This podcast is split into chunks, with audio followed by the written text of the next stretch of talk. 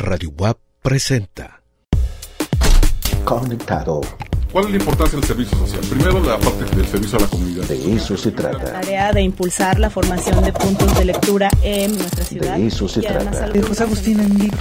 La tumba no la releería, pero inventando que De sueño, eso se está trata. haciendo tarde y... Muy bien, tenemos a los ganadores, Francisco Alfredo Gómez Coca con el libro de. De eso se trata. Conectado. Regresamos al de eso se trata, muchas gracias. 31 minutos, todo un clásico.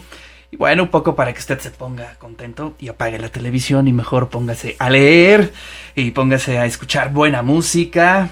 Saludos a todos los que nos están viendo en las distintas plataformas. Ya estamos en Instagram. Eh, Víctor Durán, ¿qué onda? Pues saludos, saludos a todos los que nos están viendo a través de las distintas plataformas. Ya está con nosotros la doctora Indiana Torres. Indiana, qué gusto saludarte, ¿cómo estás? Hola Ricardo, buenas tardes, ¿cómo estás tú? Bien, pues eh, encerrado como debe de ser.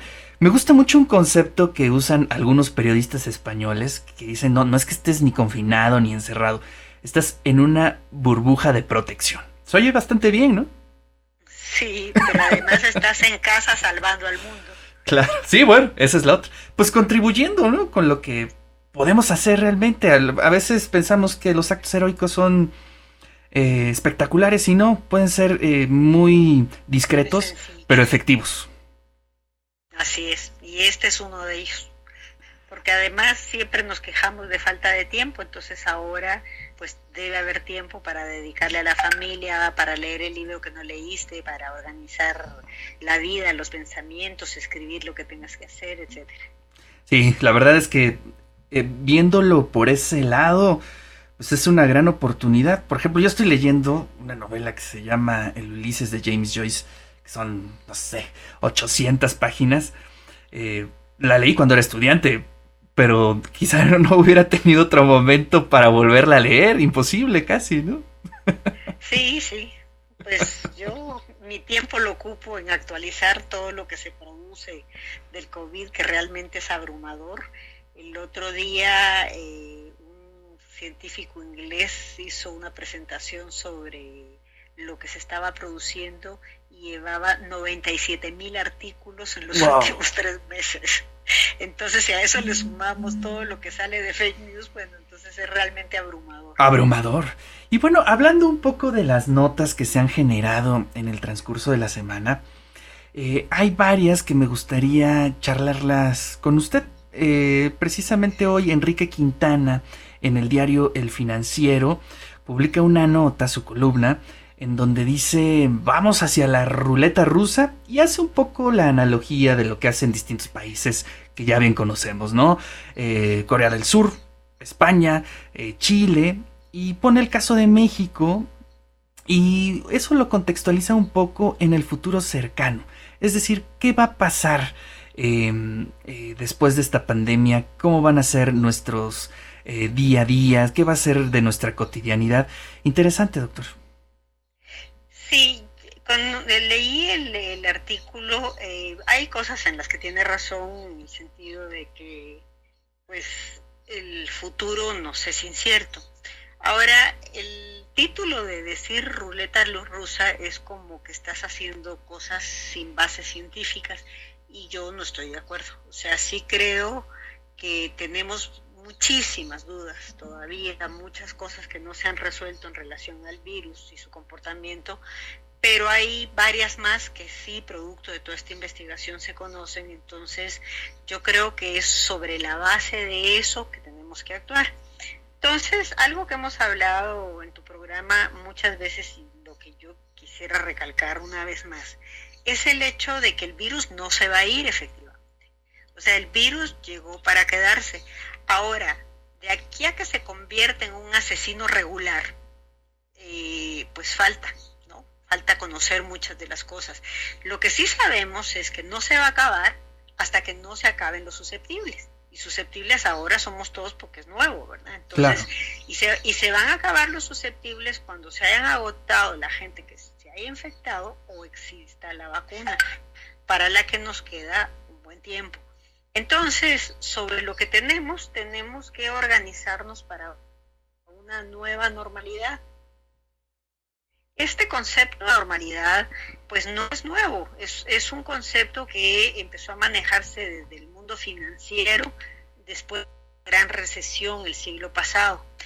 Lo que tenemos que tener ahora es que lo que vamos a tener es distinto a lo que ha sido la vida antes. Y eso es lo que nos está mucho costando mucho trabajo entender, ¿no? claro, claro, porque las nuevas formas de convivencia son las que tenemos que pasar a normalizar. O sea, si se, ha, ha, existido mucho la OMS en esto de, de que eh, no se elimine la, el confinamiento de forma abrupta. Y ya tenemos el, el caso de Corea, en donde señalan a una sola persona como responsable de acudir a antros y desde ahí empezar un nuevo brote. Entonces, pues sí, es muy probable que tengamos distintos brotes en distintos lugares, pero como que tendría que haber una una conducta eh, generalizada en toda la población Claro. para poder enfrentar esta nueva fase, porque lo cierto es que todo el mundo, sobre todo la gente, está ansiosa por salir. Entonces, a la hora de salir, pues vamos a desbocarnos hacia los lugares y eso es lo que no puede ser. Eso, es lo que habría que insistir una y otra vez en que tendría que modificarse. Sí, fíjate que eso es interesante. Ayer leí una nota en El País. Bueno, España ya está saliendo a la calle eh, con esta nueva normalidad, con los protocolos ah, eh, eh, proponiendo el gobierno español. Pero me dio, mm, no sé, no sé qué me dio ver eh, que en los primeros días en que se abrieron las puertas, eh, se hizo una cola enorme afuera de una tienda de ropa, de esta tienda Sara. Sí. Eh, a ver, esto tiene una profundidad distinta, ¿no? Creo que lo que nos está pasando nos debería de enseñar a, a ser un poco distintos, más sensibles con la relación con, con la vida. Pero creo que nos está costando mucho trabajo esa Y parte. vivir distinto. Y es vivir que la distinto. superficialidad se impone. ¿no? Entonces, no, no, no es posible que sean estos lugares de maquillaje, por ejemplo, los que, los que se abarroten. O sea, no digo que no se usen los maquillajes, pero como que tendríamos que tener una sensibilidad distinta, sobre todo sabiendo que esto sigue y sigue para largo. Entonces, eh, no sería justo para el mundo tener que volver a pasar por una situación como la que hemos vivido de encierro tan absoluto, eh, con afectación en la vida, sobre todo de tipo económico, pero que, insistimos, para el que se puede quedar en su casa porque tiene un salario perfecto, pero el que tiene que vivir todos los días, primero no lo ha hecho, y segundo va a seguir sin hacerlo y con consecuencias funestas, sobre todo si tiene factores de riesgo. Claro. Doctora, otro tema que es importante y que también salió hoy en la prensa es precisamente el tema de las vacunas. Primero hay que contextualizar. Eh, ha habido mucha discusión sobre eh, el tema, es decir, yo ya me enfermo, adquiero inmunidad, sí, no, y además en sus matices, ¿no? Es decir, no todos los cuerpos están respondiendo de la misma forma.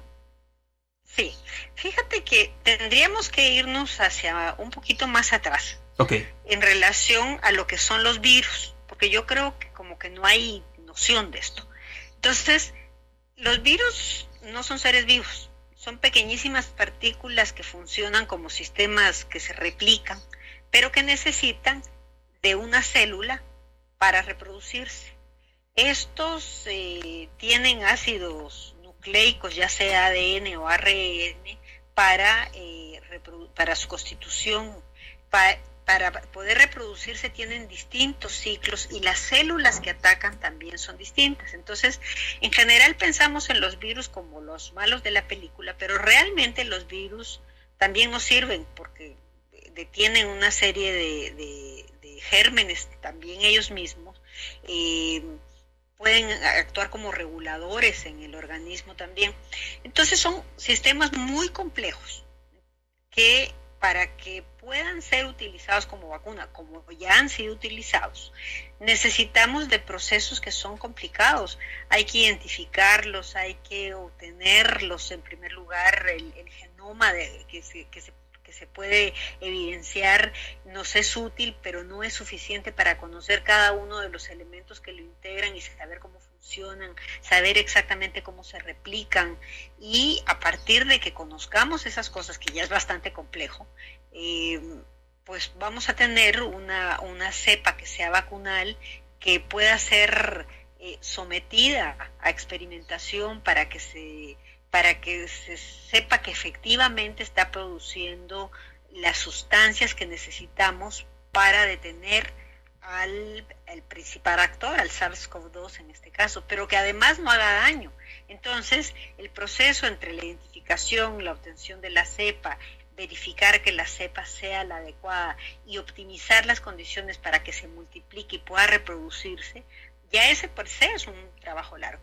Pero a partir de ahí pasamos a la utilización en los seres humanos. Y en los seres humanos, bueno, esto es lo más difícil, tanto así que en este momento lo que la OMS ha estado reportando es que hay 89 vacunas que, eh, que ya están en experimentación, pero solo 7 hasta este momento han sido aprobadas eh, para el uso en humanos, porque primero se necesita con voluntarios, después necesitamos pasar a ver qué pasa con con los daños que produce, cuál es la dosis que va a producir, el beneficio que queremos para aumentar la inmunidad. Entonces, esto de la inmunidad es otro de los temas que es importante, porque el virus nos ha planteado problemas.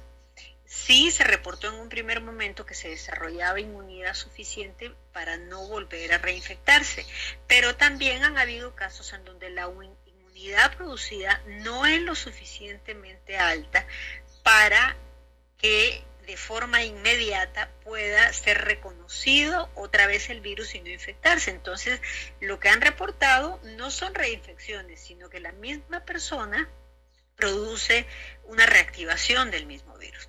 Entonces, aquí hay, hay, hay situaciones que son importantes porque eh, el considerar que ya estamos libres de pecado, pues tiene que darse sobre la medición de los anticuerpos suficientes para que la enfermedad sea abatida. Entonces, eh, esto lo vamos a desarrollar, por supuesto que se va a desarrollar, se va a desarrollar la vacuna, se va a desarrollar la inmunidad. Muchos de los países como Suecia le han apuntado no a la inmunidad eh, introducida artificialmente, que serían las vacunas, sino a la natural porque se agoten los susceptibles. El problema es que esto ocasiona muertos. Porque todos esos factores de riesgo que ocasionan la enfermedad grave están ahí. Entonces, eh, pues la mayoría de los países del planeta optó por no hacer válida la economía, sino la defensa de la vida de esas personas que se podrían morir. Pero hasta que no tengamos eso, pues no podemos bajar la guardia. Entonces, esta nueva normalidad eh, también tiene un componente inmunitario que es importante, ya sea natural o artificial, eh, para el que tenemos que estar preparados. Así es, y bueno, creo que es importante también eh, comentar que es un trabajo en donde están participando muchos países, es decir, creo que tampoco eso lo hemos eh, documentado y creo que nunca habíamos estado en un momento como este en donde todos se están sumando. Sí, sí, sí, sí. Mi esposo suele decir que estamos frente a una misma tormenta, pero en distintos barcos. Y realmente, dependiendo del barco en el que en el que estamos, es que podemos enfrentar de mayor o menor forma la tormenta para sobrevivir, para seguir adelante o para hundirnos. Claro. No, y además, este, bueno, hemos escuchado este, gente que está inclusive proponiendo no un sistema de salud nacional, internacional, sino prácticamente mundial. Como que se empieza a asomar esas ideas, ¿no? Sí, salvo Estados Unidos que rompió con la OMS. Lo cierto es que han habido procesos colaborativos entre los países muy, muy interesantes. Y como en China, supuestamente, porque el SARS-CoV-2 ellos eh, están trabajando muy cercanamente con muchos países. Y este es un punto interesante porque fue otra de las noticias salidas esta semana, en donde ya eh, existe algún nivel de evidencia de que el virus empezó a circular desde octubre del año pasado en, Europa. Entonces, si, e, si esto llega a comprobarse más fehacientemente, pues vamos a tener planteada una situación totalmente diferente. Así es. Bueno, pues hay mucha discusión, doctora. Eh, y en verdad le agradecemos mucho su tiempo que nos haya tomado la llamada. ¿Alguna, ¿Algún mensaje para la audiencia, para la comunidad universitaria, doctora? Sí, creo que tenemos que prepararnos hacia adelante para eh, lo que sigue, para poder seguir con las medidas de sana distancia, el uso de los cubrebocas, el lavar manos, el no tocarse la cara, eh, más allá de lo que las autoridades vayan a decidir en términos federales, estatales o locales, lo cierto es que esto es una cuestión de responsabilidad individual porque los factores de riesgo que hacen que las personas mayores y con comorbilidad eh, puedan tener una enfermedad grave o morir no, no van a desaparecer y el virus no va a desaparecer. Entonces vamos a tener que enfrentarlo sabiendo que está con nosotros, pero protegiendo a quien haya que proteger. Así es. Doctora, le mando un fuerte abrazo y nos escuchamos la próxima semana. Perfecto, Ricardo. Un saludo a todo el auditorio y pues sigamos vigilantes de lo que está pasando con fuentes informadas, ¿verdad? Nos escuchamos el próximo martes. Ahí están las palabras de la doctora Indiana Torres. Y me voy a permitir leer precisamente el texto, un fragmento del texto que se publica en el diario del financiero eh, por parte del director nacional del Instituto de Alergia y Enfermedades Infecciosas de Estados Unidos y asesor de la Casa Blanca. Eh, hace un listado de eh, para desarrollar la coronavirus. Estar seguros de haber desarrollado una vacuna segura. Varias vacunas para el SARS han sido probadas en animales, ratas, cerdos, etc. La mayoría de las vacunas mejoran la sobrevivencia de los animales, pero no prevén la infección. Algunas vacunas también causan complicaciones tales como daños pulmonares. La vacuna para el COVID-19 necesitará estar totalmente probada, ser completa para estar seguros de que es confiable y acierta y cierta para, para, los seres humanos. El punto número 2, proveer protección a largo plazo. Después de una infección con coronavirus, una reinfección con el mismo virus, lo cual solamente sucede en una fracción de la gente es posible después que un periodo de meses o años una vacuna efectiva para el COVID-19 necesitará proporcionar a la gente protección contra la infección del mismo virus por un largo periodo de tiempo. El objetivo pleno es proteger, nunca dañar. Y el número 3 es proteger a los ancianos amparar a las personas mayores de 50 años que viven una infección severa del COVID-19 y siempre con un riesgo muy elevado de adquirirlo. Pero los organismos de tales personas usualmente no responden a las vacunas tan bien como las personas más jóvenes. Una vacuna ideal para el COVID-19 deberá adaptarse muy bien a este grupo de edad mayores de los 50 años. Bueno, pues saludos, saludos a toda la gente que nos está eh, siguiendo en las distintas redes sociales. Y, hombre, se me estaba pasando un abrazo fraternal y solidario a todas las enfermeras que nos están escuchando, a todas las enfermeras especialmente de nuestro hospital universitario, a la maestra Sonia, ya le envié un mensaje con una buena rola a la maestra Sonia que me dijo que la puso a bailar. Bueno, pues esperemos que siga bailando toda la tarde. Y bueno, vamos a hacer un corte y regresamos aquí al de eso se trata. Vamos contigo, Néstor Vázquez.